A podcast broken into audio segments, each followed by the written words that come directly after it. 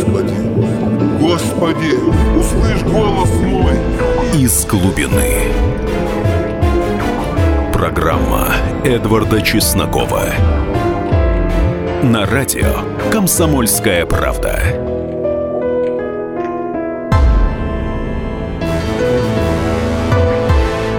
Здравствуйте, люди!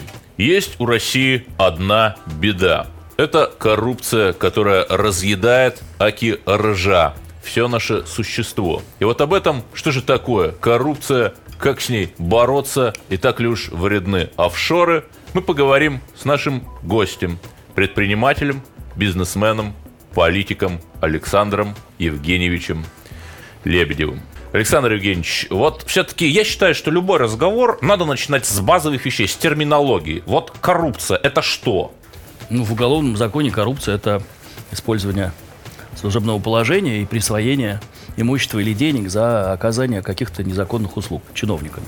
Я так грубо говорю. Mm-hmm. Вообще коррумперы в латинском у римлян это власть, которая коррумпирована, то есть разъедена ржавчиной э, взяточничества и, и, и, и иными недостатками.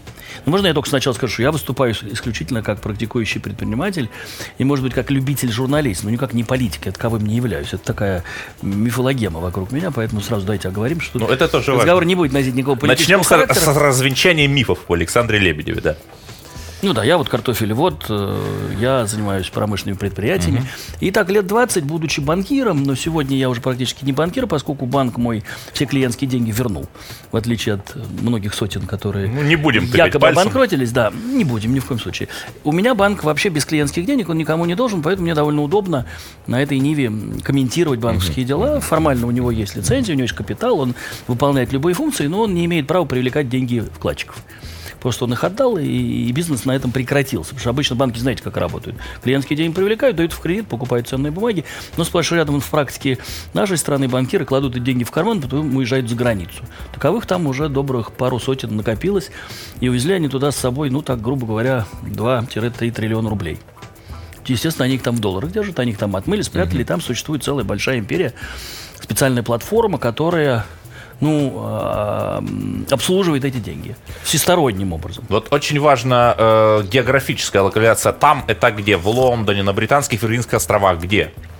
Ну, вы назвали британские uh-huh. венгерские, Виргинские острова как одной из офшорных юрисдикций. Она такая же, как и Панама. Там есть свои Фонсеки. Я думаю, что впереди... Что, простите, фан что?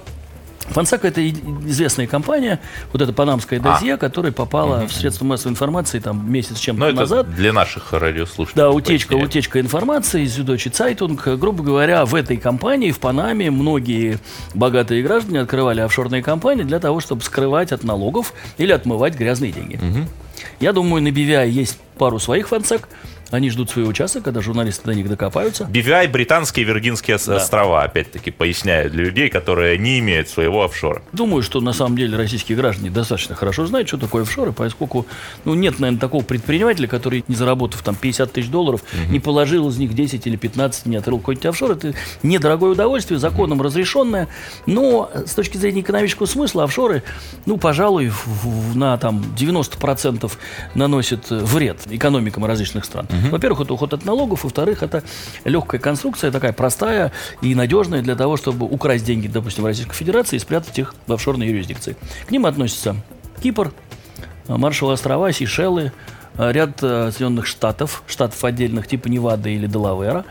К ним относятся Уругвай, Сингапур и так далее. Это маленькие, как правило, государства, типа островные. Естественно, вся система построена в основном английско-американским правом. Поэтому британские Виргинские острова – это протекторат британский. К ним же относятся, там, допустим, Бермуды, Багамы, американцам и так далее. Сама система, естественно, никакого экономического смысла не имеет. Кроме вреда, ничего от нее нет, угу. поэтому почему она существует, сложно сказать. Кому-то она выгодна, наверное. Но я хочу сразу подчеркнуть, что деньги коррупционные российские или деньги, конечно, мошенническим путем при прикрытии коррупции, похищенные из российской банковской системы, находятся за пределами Российской Федерации. Российская Федерация к этой платформе никакого отношения не имеет.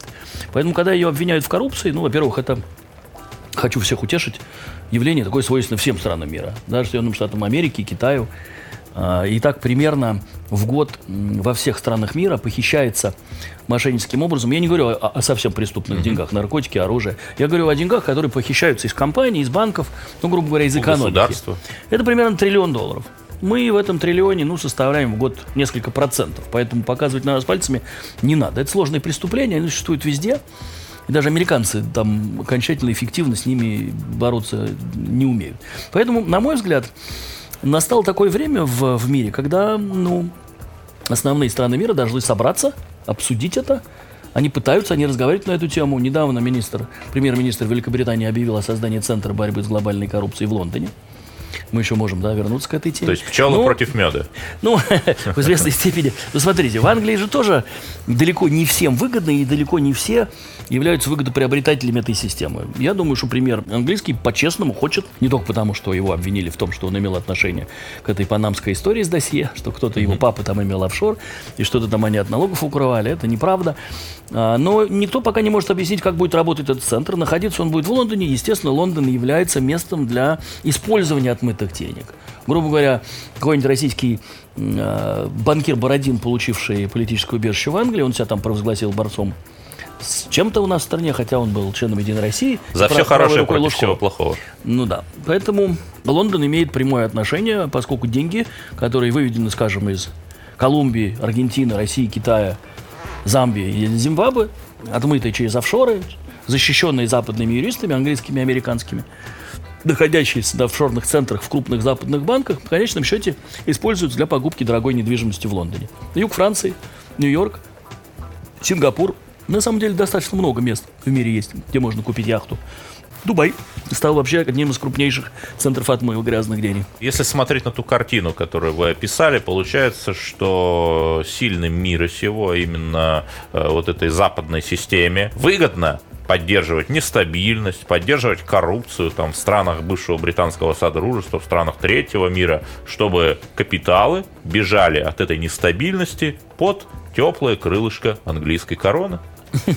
Ну давайте так, я не сторонник заговоров мировой закулисы. Ни э, лидер консервативной партии, ни лидер оппозиции не являются людьми, которые прямо в этом заинтересованы. Поверьте мне, они просто скорее до недавнего времени плохо понимали предмет. У нас в гостях предприниматель Александр Лебедев и обсуждаем мы борьбу с коррупцией. Оставайтесь с нами, потому что в следующем блоке господин Лебедев расскажет о том, сколько же коррупционных денег отмывается каждый год в мировом масштабе.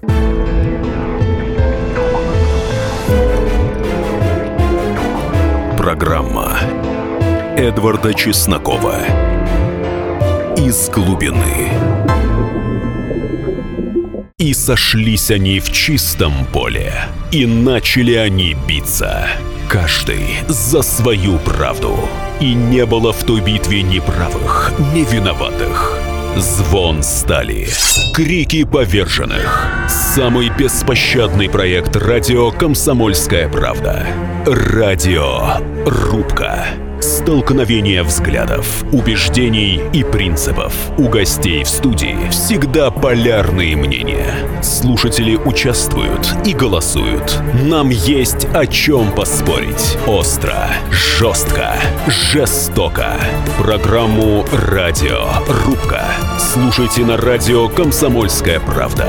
Каждую среду в 18.05 по московскому времени. Из глубины взываю к Тебе, Господи. Господи, услышь голос мой. Из глубины. Программа Эдварда Чеснокова. На радио «Комсомольская правда».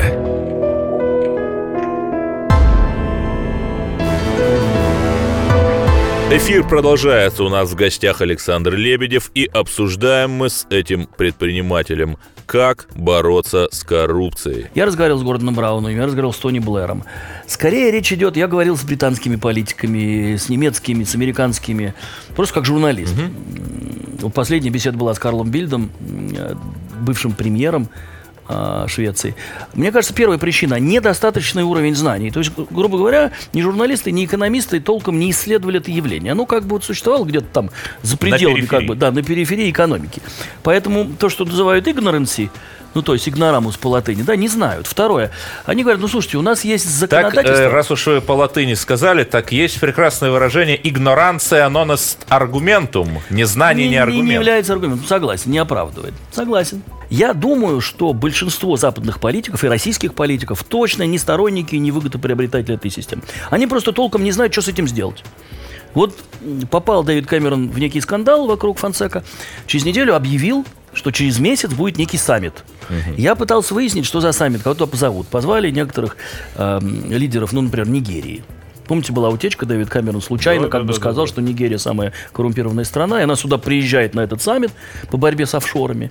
На что президент Нигерии довольно, значит, так умно сказал, да-да, действительно, мы самая коррумпированная страна, но мы это все искореним. Воспользовался.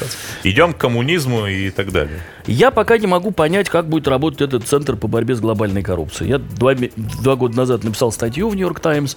Ее главный редактор оза- как раз озаглавил «Мировая глобальная антикоррупционная полиция». Ну, даже совпадение названий. Центр по борьбе с глобальной коррупцией. Э, Дэвид точно читал мою статью. Но пока, я думаю, все-таки говорит о том, что этот центр будет эффективным, рановато. Во-первых, неизвестна позиция российской стороны, неплохо бы на самом деле. Во-вторых, вполне понятно, что может быть аргумент, а вдруг этот центр будет специально, э, как, знаете, своего рода вуаль или, или фиговый лист. Потому что, конечно, Лондон является центром, где грязными деньгами управляют. Здесь сидит куча директоров подставных. И ни одного коррупционного преступления нет в России, чтобы там не участвовала английская компания. Об этом часто пишут газеты российские. Для начала они обучают наших банкиров. Я уверен, О. что люди типа Пугачева или, или, или Мотылева, или, или Гительсона, который у нас, правда, находится в тюрьме, или Бенжабова, а, когда-то были обучены крупными западными компаниями самой методике вывода клиентских денег. Грубо говоря, приходит к тебе какой-нибудь крупный консультант западный и говорит, бизнес надо строить так. Собираешь клиентские деньги, выдаешь технические кредиты, на Кипре учреждаешь большое количество офшоров, потом большое количество офшоров в Лихтенштейне, в Люксембурге, а потом заканчиваешь трастами в Новой Зеландии. Деньги проходят через несколько юрисдикций, договора потом исчезают, компании закрываются, деньги никто не найдет. Дальше вы через нас, естественно, платите нам. Держите деньги в таком-то банке, в таком-то фонде, и дальше купите себе два самолета, две яхты и пять объектов недвижимости, там условно на миллиард долларов. Такие случаи конкретно имеются в, нашем, в наших досье расследований. С фамилиями, с датами, с названиями, со счетами и так далее. Поэтому мы же не сами придумали за последние вдруг там, 15 лет, как собрать клиентские деньги в банке, украсть их, отмыть и спрятать на Западе. Поэтому эта платформа, я ее так условно называю, мировой финансовой олигархии, она вам окажет все услуги, вплоть до представления политического убежища. И Ну, взамен.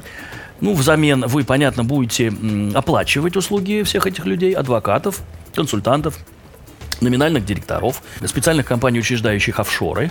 А, Вы будете оплачивать юристов, которые вам будут готовить документы по политическому убежищу. Если надо, вас будут защищать в суде, если вдруг вы попадете под уголовное преследование. Ну и, собственно, как господину Березовскому, ему даже там гражданство предоставили, его не трогали. Таких примеров много. Это Бородин, это Пугачев, против которого АСВ выиграла судебный процесс в Великобритании, он сейчас убежал во Францию. АСВ – Ассоциация страхования вкладов. Да, это российская государственная организация, которая м, э, застраховывает в определенных пределах те суммы денег, которые мы держим в банках. Если в банках эти деньги пропали, то АСВ вам выплачивает, ну, правда, вот сумма эта ограничена. Там около миллиона, по-моему, чуть, чуть больше миллиона. Да, по-моему. сейчас предел до 700 тысяч увеличили. Ну вот Бородин был правой рукой Лужкова, он возглавлял Банк Москвы, государственный банк. У него там был некий пакет почему-то появился акций. И он, как утверждает ВТБ, который купил, юрист И ВТБ там обнаружил дыру в, в 140, по-моему, миллиардов рублей. Больше, уже, уже больше. больше, да, Ох. уже больше иски. Как раз э, Бородин получил политическое убежище в Великобритании и прославился тем, что купил в Англии самый дорогой дом за пределами Лондона за 140 миллионов фунтов, это примерно 200 миллионов долларов. Он был арестован недавно решением Тверского суда. Заочно. Заочно. Ну, понятно, что решением Тверского суда мы ну, сильно не продвинем возврат денег, которые вложены в этот дом, но, тем не менее, какой-то процесс идет. И вообще, мне кажется, что в нашей стране ситуация существенно меняется. Во-первых, российская правящая элита ну, как бы утратила интерес по разным обстоятельствам к западным активам. Это некомфортно, это неудобно. Российские деньги выдавливают из западных банков. Американцы через комплайенс. Комплайенс – это набор требований, которые предъявляются в мире к банку по проверке клиентских денег. Соответственно, те же швейцарцы набрали кучу российских денег, и непонятно, что это за деньги и откуда они. И они очень боятся американцев, американцы за это штрафуют их очень сильно. Американцы, кстати, наработали удивительную систему экстерриториальную, когда прокуратура Соединенных Штатов и налоговая служба находит какой-то косяк в крупном глобальном банке, например, там Goldman Sachs или HSBC. Или Deutsche Bank. Или Deutsche, или Deutsche тоже трясут, да, но пока, правда, Deutsche не рассчитался.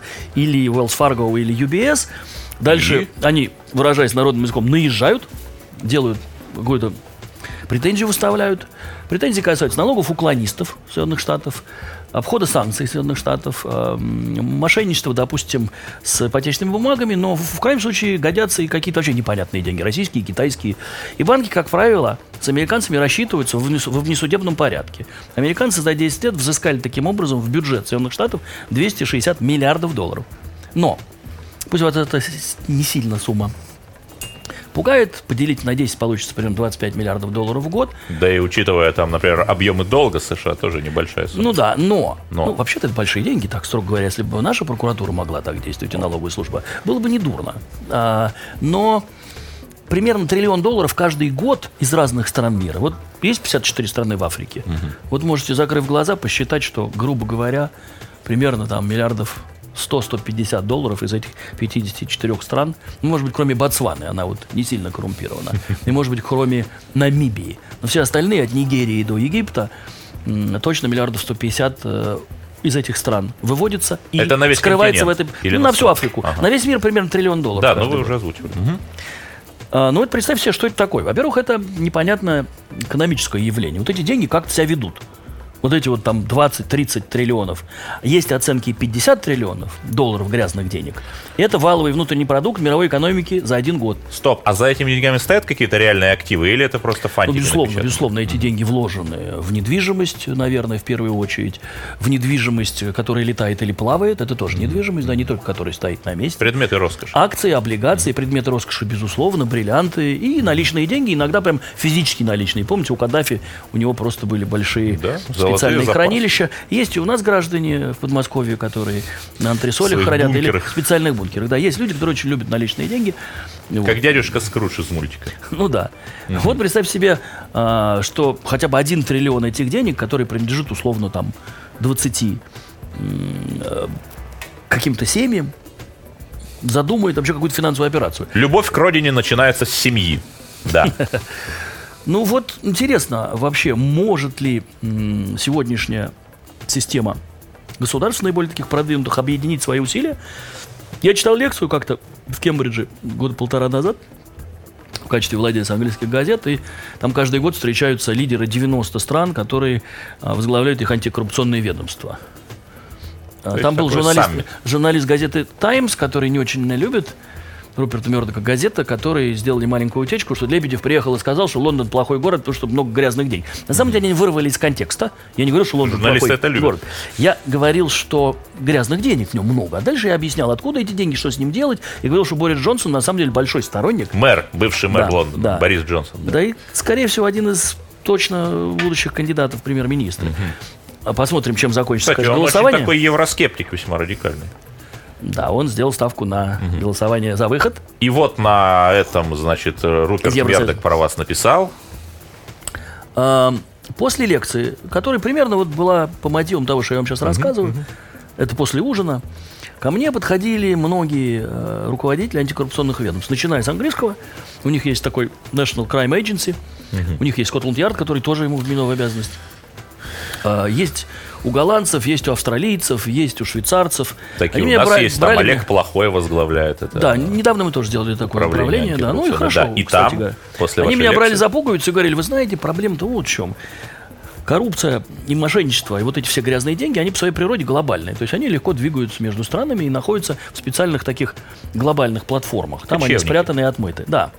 А мы боремся на национальном уровне, что практически невозможно. У нас даже нет базы единой мошенников. То есть, если мошенник что-то украл в Австралии и убежал в Лондон или в Америку, у нас нет единой базы. Оставайтесь с нами, это Эдвард Чесноков и Александр Лебедев, и обсуждаем мы план борьбы с коррупцией в мировом масштабе.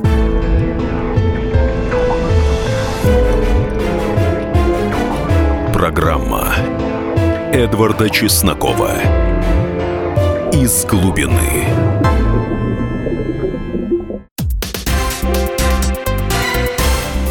Все проблемы ему по колено. И по пояс любые критики. По плечу разговоры с теми, кто по локоть увяз в политике. Политика в России – это не только скучные речи и предсказуемые выборы. Политика в России – это еще и яркое шоу. Это и схватка не только идеологии платформ, но и характеров и личностей. И потому программа о политике должна быть бескомпромиссной и жесткой, потому что веду ее я, Александр Гришин, политический обозреватель «Комсомольской правды». Политическое шоу «Руки по локоть» с Александром Гришиным. Слушайте каждый вторник в 16.05 по московскому времени. Глубины взываю к Тебе, Господи. Господи, услышь голос мой. «Из глубины». Программа Эдварда Чеснокова. На радио «Комсомольская правда».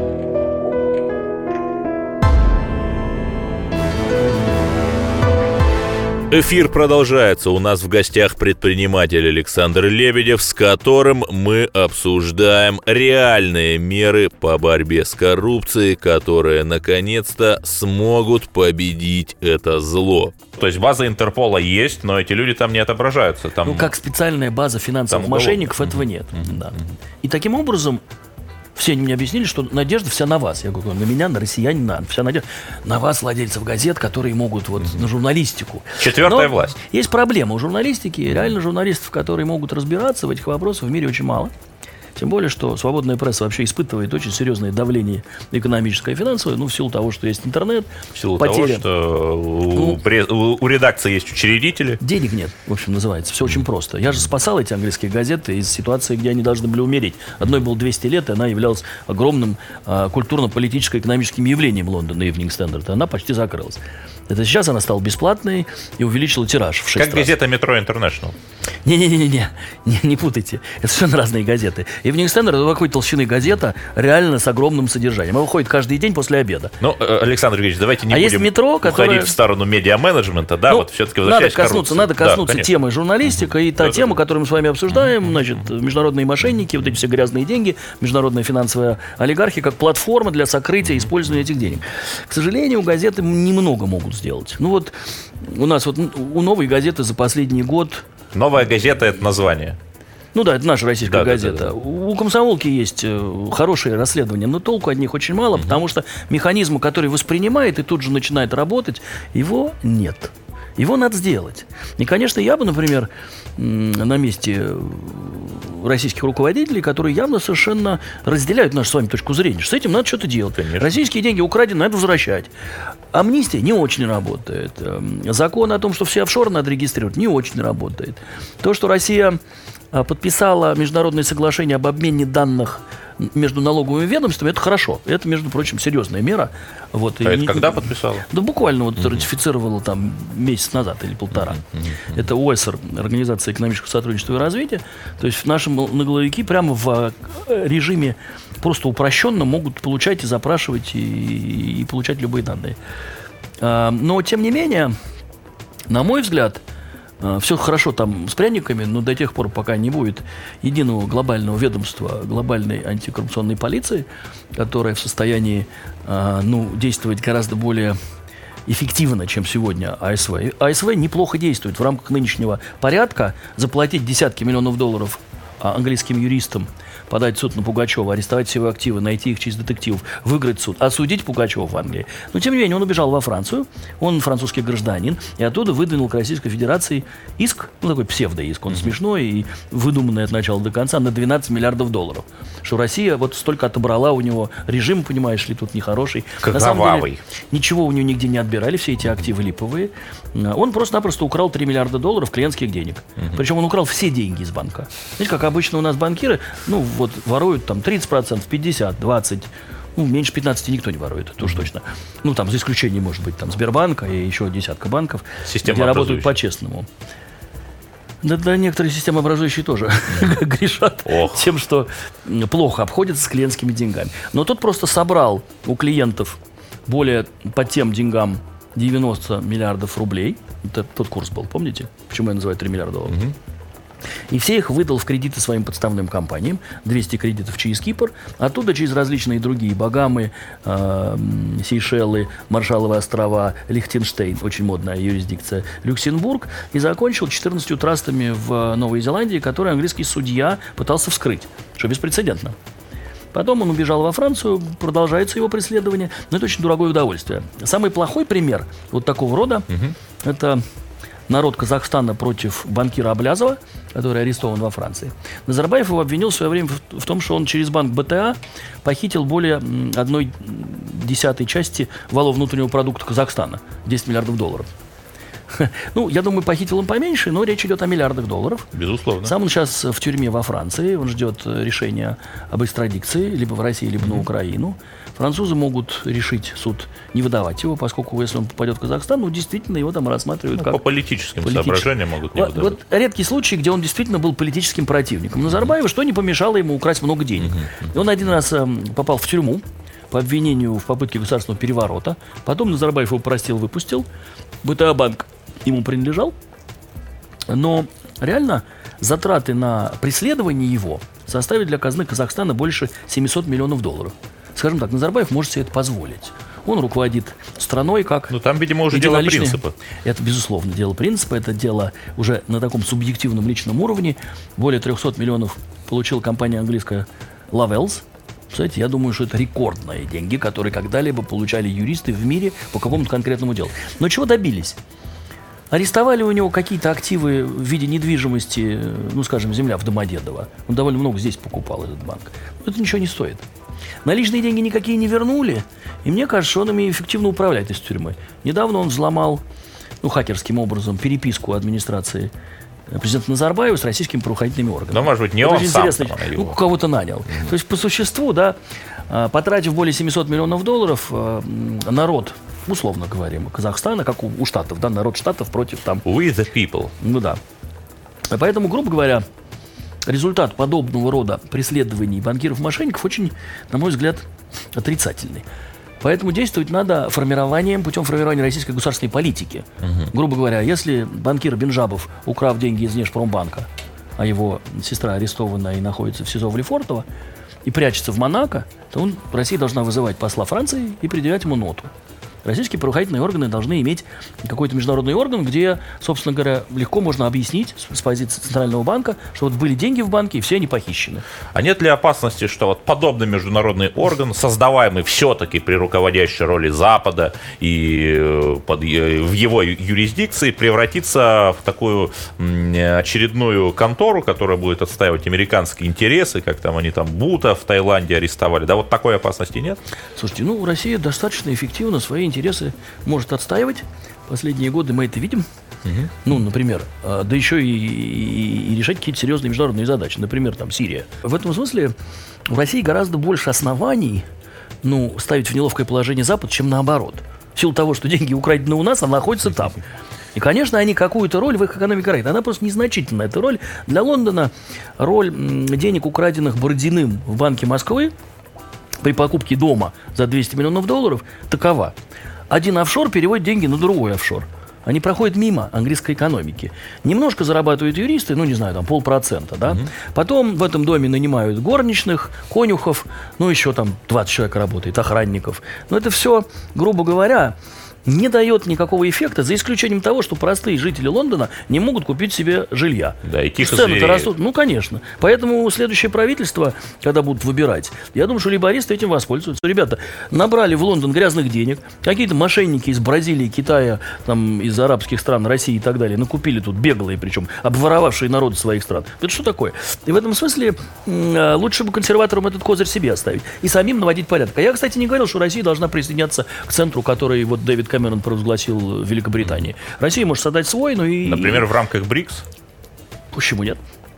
В рамках Организации экономического сотрудничества и развития, куда там Россия пока не ШОС? входит. В ООН есть, в ШОС, в ООН есть конвенции по борьбе с коррупцией. Мы, правда, не ратифицировали там 20-ю статью, которая касается чиновников. Даже если чиновников вдруг слишком много богатства, надо проверять, откуда он эти деньги взял, если у него такая-то зарплата.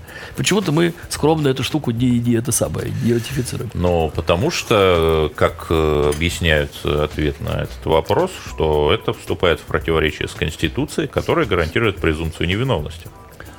Ну, если честно, да нет тут никакого противоречия. Ну, представьте, что вот мы видим чиновника, у которого там фантастически дорогая недвижимость, он летает на частных самолетах, а всю жизнь работает только на государственной службе. Ну, какое нарушение прав здесь кого? Мы и не считаем, что это чиновник что-то заранее, мы его ни в чем не обвинили. Просто проверка должна последовать незамедлительно. Если это в 20 или в 50 раз превышает то, что он заработал, это состав преступления. Это на самом деле правильная статья. Я думаю, она будет ратифицирована. И мне почему-то кажется, что довольно скоро. А Может вот почему ее до того не ратифицировали? Ну, То есть думаю, было что- некое лобби вот этих Ну, конечно, я думаю, что некоторые чиновники не хотят, э, потому что понятно, что появится инструмент, ну, который всегда можно использовать там не вполне корректно, да. Как я, когда был депутатом Государственной Думы, я подготовил м, изменения в УК, в уголовный закон, да, и в УПК по поводу так называемого досудебного особый порядок досудебного соглашения со следствием. Ну, это то, что у англичан называется, там, у американцев plea bargaining. Когда, если ты участник большой банды, совершивший тяжелые преступления по тяжелым статьям, если ты придешь и сдаешься, то ты должен в законе иметь право, чтобы В упрощенном тебе порядке. скатили срок. Сегодня все крупные преступления в стране, все по существу расследуют в связи вот с тем, что кто-то приходит и сдается, заключает сделку со следствием. Оставайтесь с нами, это Эдвард Чесноков и Александр Лебедев, и обсуждаем мы план борьбы с коррупцией в мировом масштабе.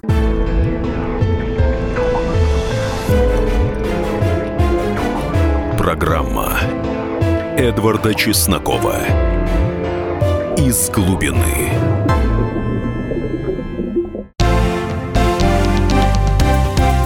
Здравствуйте, я Евгений Беляков, заведующий отделом экономики газеты «Комсомольская правда». Я знаю почти все об экономике страны, личных финансах и время от времени даже играю на бирже. Но у меня нет миллиона долларов, и я очень хочу его заработать. Поэтому каждую неделю в прямом эфире я буду общаться с тем, кто смог стать богатым и знает, как сделать богатым меня и вас. Встречайте новый проект «Миллионеры». Каждый понедельник в 3 часа дня только на радио «Комсомольская правда».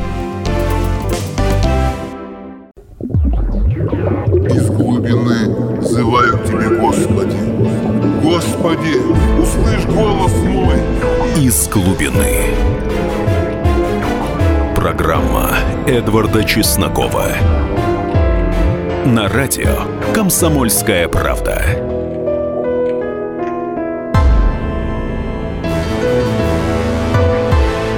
У нас в гостях Александр Лебедев, бизнесмен, владелец английских газет, и мы обсуждаем, как же побороть коррупцию и с чего надо в этом благом деле начать. Конвенция ООН, которая была принята по борьбе с коррупцией в октябре 2003 года, вот она вообще работает или нет? Нет, ну я просто считаю, что он, как ведомство для эффективной работы в этой сфере, не очень подходит. Должно быть специализированное ведомство. А, Хотя сама конвенция полезна, скажем так, точно. Ее В международном 193 праве. страны подписывало. Ну, в международном праве вот есть основы для того, что мы с вами обсуждаем. Нужно просто двигаться дальше. Но ничего плохого не произойдет, если пока Россия четко сформулирует и сделает у себя свой национальный центр по возврату денег, который будет наделен особыми полномочиями. Не с мешком, конечно, кого-то там похищать и, и в наручниках привозить, а, а скопировать американцев и сделать работу наших ведомств, в первую очередь налоговой службы, прокуратуры, там, Следственного комитета. У нас только прокуратура может писать международные следственные поручения. А, собственно говоря, чтобы они могли а, за границей действовать, как американцы. Но если мы вот обнаружим сейчас в Швейцарии какой-нибудь банк, а такие архивы есть, поверьте мне, где находится там 25 миллиардов грязных денег российских граждан. Можем мы, Российская Федерация, напрямую с этим банком условно поговорить, в кавычках? Сможем. А с государством, с Панамой сможем? А с BVI сможем? А что мешает сейчас это ну, сделать? Это не конституировано у нас, и, грубо говоря, этот предмет не очень понятен. То есть отсутствие российским правовых оснований. Ну, смотрите, я точно знаю, что руководство МИДа поддерживает такую позицию, администрация поддерживает. Есть Администрация там президента. Президента, да. Депутаты многие. Ну, просто для того, чтобы у нас в вертикали наше это все сработало, наверное, там верховная власть должна по какой-то соответствующей записке принять решение. Вот там приняли решение создать специальное агентство по правовой защите российских национальных интересов, знаете, да? Там кто-то пишет в газетах, что это чтобы вот э, по, по теме ЮКОСа, но можно и расширить э, полномочия этой. Но вообще, грубо говоря, если к России есть претензии, скажем, ЮКОСа на 50 миллиардов, хотя Россия выиграла да, апелляционную, апелляционную инстанцию В в, Нидерландах. да, и есть, допустим, какие-то претензии Пугачева, то Россия в состоянии выдвинуть Встречный. каким-то субъектам там, за границей, не к тем, не к тем, которые к нам, это нелинейно. Хотя к Пугачеву точно можно. Ну, я думаю, исков миллиардов на 700 долларов. Только нужно обнаружить, где эти деньги находятся. Но примерно эта информация есть. На что некоторые премьер-министры отставные, западные, такие честные люди, большинство из них люди не коррумпированные, точно, абсолютно. Еще раз говорю, что они не являются сторонниками. Они говорят, у нас на Западе есть принцип защиты частной собственности. Она неприкосновенна. Ребят, ну если вам Центральный банк Российской Федерации через Базельский банк международных расчетов, используйте Базель. Пожалуйста, есть же банк банков центральных, да, который находится, э, мировые стандарты вырабатывает. Вы объясните как-то, что у Центрального банка есть вся информация о том, что Пугачев украл 3 миллиарда. Можно не через суд идти, через английский и французский. Это займет еще 10 лет. Есть известная история, когда народ Нигерии изгнал бывшего президента Абачи, Сани Абачи такой был. И через какое-то время международная юридическая организация обнаружила у Абачи около 5 миллиардов долларов, которые он украл из Нигерии. Прошло 15 лет судов, на которые потрачены огромные деньги. Значит, примерно миллиард долларов был возвращен народу Нигерии. Я думаю, его, правда, новый президент уже похитили. да. Вот. Это уже а, другая А история. последняя сумма, 350 миллионов, находится в Женеве и сейчас будет возвращена Нигерии под надзором Мирового банка в особом порядке. Но где-то 3,5 миллиарда семья Абачи оставила себе. То есть не получилось, это называется.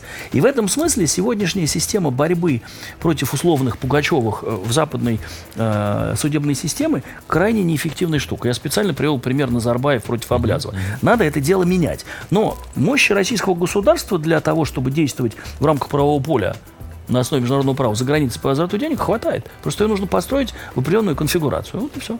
Все-таки, Александр Евгеньевич, э, возвращаясь э, лично к вам и к вашему зарубежному бизнесу, вот вы же на своей шкуре почувствовали сложности перевода бизнеса из зарубежной юрисдикцию в нашу, так? Пока я был депутатом Госдумы по там 2009 год, у меня холдинг был на Кипре, у него была куча дочерних компаний. Например, поскольку я владел аэро- аэробусами, я их покупал, всякий аэробус, каждый, записывается на офшорную компанию, либо в Ирландии, либо на Мальте. Это же международная практика. Все самолеты, летающие в России, в том числе аэрофлотовские, или там Сибирь, они все висят на офшорах. Это можно посмотреть на номере, который на самолете, на, на борту самолета написан большими буквами. Там VQ это БВО, значит. Ну да. Мои менеджеры а, создали около 100 офшоров. Я, естественно, как депутат, был вообще лишен по закону права участвовать в бордах или вести какую-либо Но могли предпринимательскую быть деятельность. учредителем, по-моему. Не мог, я им отдал все права. Вот мне надо было быть святей Папы Римского в доме по ряду обстоятельств. Я э, вел закон по ограничению горных заведений. Со мной были какие-то беседы. Я был достаточно такой активный. Откуда родился миф о том, что я занимаюсь политикой. Ну, я баллотировался в мэры. Ну и переходя к вашим офшорам. Ну, чтобы эти 100 офшоров, которые на самом деле последние 6 лет не закрыты, по одной простой причине. Я с платформой этих офшоров занимаюсь преследованиями судебными моих бывших менеджеров. И россиян, и не россиян. И, что самое То есть интересное, они вас кинули? но они просто украли много денег. Да что? Украли несколько сот миллионов долларов, я это все это расследовал. В настоящее время в английской юрисдикции, в кипрской, в швейцарской, в российской есть целый ряд исков. Просто пока не сильно публичная информация, потому что там сложно объяснять. Надо дождаться судебных решений. И кроме того, та сторона, если я публично об этом говорю, может использовать это против меня в суде. Что Лебедев Разглашение. пиарится и тем самым оказывает на них давление. Но самое интересное даже не это. Вот объектами моих судебных преследований, в первую очередь, являются даже не мои менеджеры. Это я обязан, конечно, иначе я не доберусь до следующего этапа. Меня интересуют аудиторы мировые из первой четверки. Как это они закрывали глаза на то, что сотни миллионов долларов годами похищались и двигались между офшорами без всяких договоров. Ну, чистое отмывание. Но все эти хитрые аудиторы закрыты разными дисклейверами и вейверами, то есть всякими оговорками, что их нельзя преследовать. Там есть несколько крупных международных банков, фондов и юристов, юридических контор, которые работали не на меня. Вот, грубо говоря, если бы российские государственные ведомства были чуть порасторопнее, я бы на их месте вышел бы в мой процесс. Делать ничего не надо, я все расследовал. Я заплатил огромные деньги за расследование. Им нужно просто оформить материалы расследований. И они набьют себе руку, как американцы, на экстерриториальности. Для чего я им предлагаю выйти в процесс? Примерно процесс на миллиард долларов. Со штрафами и пенями и всякими прочими делами. Еще раз говорю, четыре крупнейших западных банка, аудиторская контора, два фонда и две юридических конторы, как минимум. Вот эти, Ответчики. Вот эти субъекты, конечно, и есть основные элементы той платформы международной финансовой олигархии, которая прячет и отмывает украденные деньги, в том числе у России. А, Те деньги, которые я себе верну, я, если будет правильно, заплачу налоги, хотя я с них налоги платил, или попаду под амнистию, мне все равно.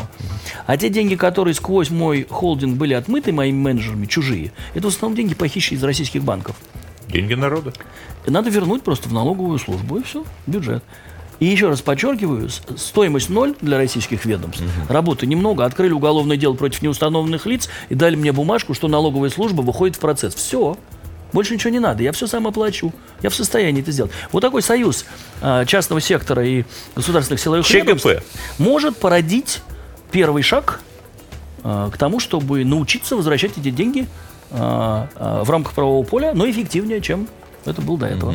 Александр Георгиевич, ну вот мы сейчас говорили о деньгах, которые именно что украдены разными незаконными способами, да, а вот если какой-нибудь э, олигарх сознательно их вывел, и они по-прежнему ему принадлежат, он их контролирует, да, вот эти деньги все-таки можно легальными способами вернуть, там, амнистию капиталов объявляя или еще как? Ну, вот смотрите, если только есть здесь какой-то с его стороны э, преступный умысел или состав, а может он заплатил налоги с них.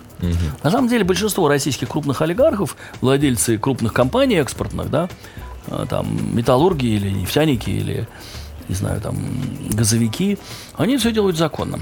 Гораздо важнее для них создать привлекательный инвестиционный климат, чтобы они деньги вкладывали не, не в виллы на юге Франции. Кстати, там серьезные проблемы. На юге Франции не арендована половина яхт на этот, на этот год, поскольку м, большое количество вот таких вот легких денег, которые где-то там зарабатывались, оно попало под удар м, падения цен на сырьевых рынках и вообще общекризисных явлений мировой экономики. Кроме того, российские деньги за границей, и грязные, и не грязные, попали под пресс западных банков, которые от них избавляются. Ну, Поверьте Санкции. мне. Ну, и не только санкции, вот американцы комплайенс, то, что я уже говорил. Если у вас там 100 миллионов и плюс долларов вверх, ну, наверное, банк все-таки там как-то. А если 10, 20, 5 и так далее, ну, поверьте мне, просто даже платеж на 10 тысяч долларов замучаешься проводить. Тебя просто всякими вопросами происхождения денег затерзают, чтобы тебя выдавить. Поэтому, на самом деле, очень много факторов в пользу того, чтобы российские деньги возвращались обратно. Осталось только здесь сделать для них нормальные условия э, для инвестиций. Благодарю вас. Я все-таки надеюсь, что каждый из нас, в том числе наш уважаемый гость Александр Евгеньевич Лебедев, предприниматель, будет заниматься тем, что у него получается. Например, у Александра Евгеньевича получается расследовать коррупционные преступления. Дай-то Бог, чтобы все было хорошо. До свидания.